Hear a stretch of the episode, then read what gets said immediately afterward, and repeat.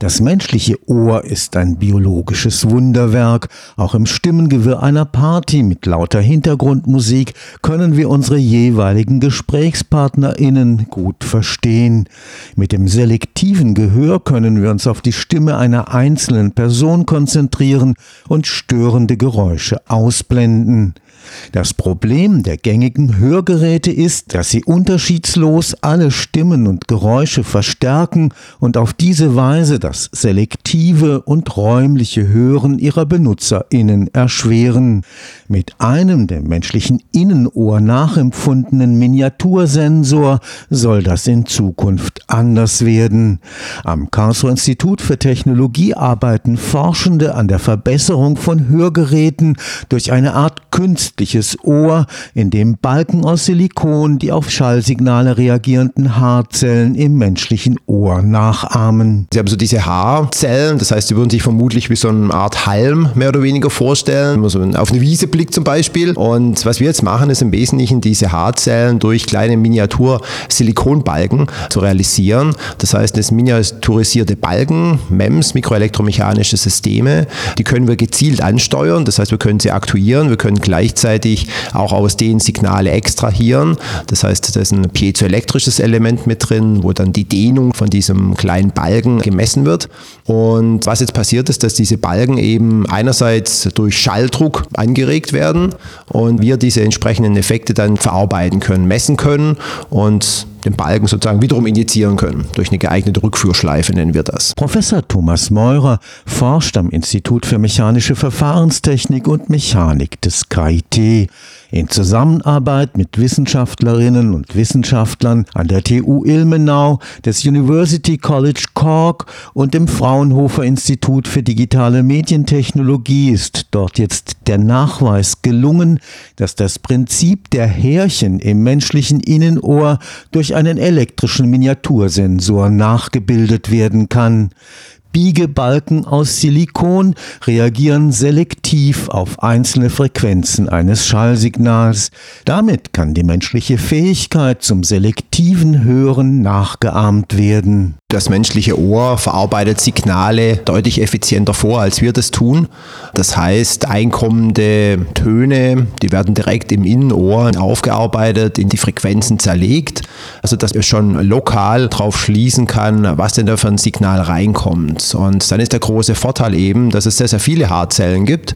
Das heißt, Sie können die einzelnen Töne wirklich sehr, sehr schön schon auflösen, um dann wirklich in zum Beispiel einem Umfeld, das jetzt stark durch Rauschen, durch Hin Hintergrundgeräusche, wie auch immer, gestört wird, dass man da wirklich schön selektiv andere Töne, Gespräche heraushören kann. Der berühmte Cocktail-Party-Effekt, das heißt, dass eben sozusagen auf einer Party wirklich trotzdem noch, obwohl um sie herum wirklich alles laut ist, sie aber trotzdem noch ihren Gesprächspartner direkt eigentlich hören können und den auch verstehen können. Das künstliche Ohr ist Teil eines von der Deutschen Forschungsgemeinschaft geförderten Sonderforschungsbereichs zur biologisch inspirierten Informationsverarbeitung. Nach dem prinzipiellen Nachweis, dass ein bioinspiriertes, selektiv reagierendes Mikrofon funktionsfähig ist, stellt die Miniaturisierung die nächste Herausforderung dar. Also wenn man sie keine Nanobalken oder Bälkchen realisiert, aber mit dem ersten Proof of Concept können wir zeigen, dass die Funktionsweise da ist und dann geht es natürlich in ganz verschiedene Richtungen. Ein Punkt ist definitiv die Miniaturisierung, weil wir natürlich jeden Balken auf, ich sag mal, eine gewisse Frequenz einstellen oder einen gewissen Ton entsprechend dann detektieren können.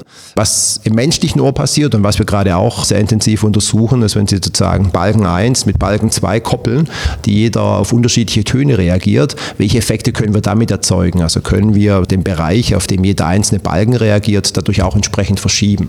Und wenn wir das bei zwei machen, ist natürlich gleich die nächste Frage, was passiert, wenn wir davon 10, 100, 1000 immer mehr nehmen, wo kommen wir dann hin? Und das ist sozusagen unser Fernziel, da jetzt wirklich einerseits kleiner zu werden, aber gleichzeitig, wenn viele vorhanden sind, diese miteinander zu verkoppeln. Das Interessante ist daran, ist eben, dass unsere jetzt weiterführenden Ergebnisse eben auch zeigen, dass wenn Sie jetzt mehrere von diesen Balken mit ganz unterschiedlichen Resonanzfrequenzen koppeln, dass wir dann auch den Frequenzbereich entsprechend adaptieren können. Welche Frequenzen verstärkt und welche abgeschlossen abgeschwächt werden müssen, wird durch ein Feedback in Echtzeit geregelt. Realtime-Feedback heißt im Wesentlichen, dass wir das Messsignal nutzen und dieses Messsignal in unserem Fall zum Beispiel gewichten. Also gewichten heißt, ich verstärke es zum Beispiel, ich schwäche es ab mit dem gewissen Faktor. Und was wir dabei machen ist, wir machen das jetzt nicht linear, also sprich Signal wird um den Faktor verstärkt, sondern wir machen das nicht linear, indem wir eben abhängig von der Signalstärke auch die Art und Weise, wie stark es abgeschwächt wird, wie stark es verstärkt wird, entsprechend adaptieren. Für Hörgeräte, die einmal der Sensibilität des menschlichen Ohrs vergleichbar sein sollen,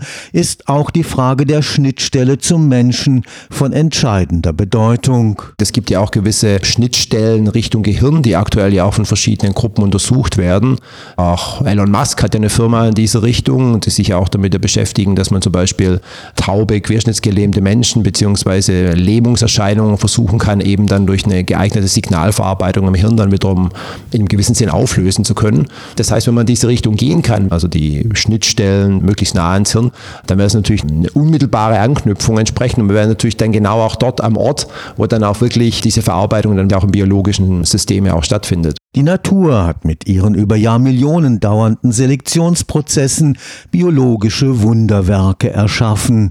Für Professor Meurer sind sie wichtige Inspirationsquellen für die Hightech von heute. Da lernen wir eigentlich jeden Tag. Die neuronalen Netze haben uns ja gezeigt schon im Wesentlichen, was die KI sozusagen aktuell voranbringt. Aber auch im klassischen ingenieurwissenschaftlichen Bereich, sei es von der Elektrotechnik, Maschinenbau, Verfahrenstechnik, können wir aus dem biologischen Vorbild noch sehr, sehr viel extrahieren und lernen und damit auch sowohl neue technologische Entwicklung als auch methodische Entwicklung voranbringen. Stefan Fuchs, Karlsruher Institut für Technologie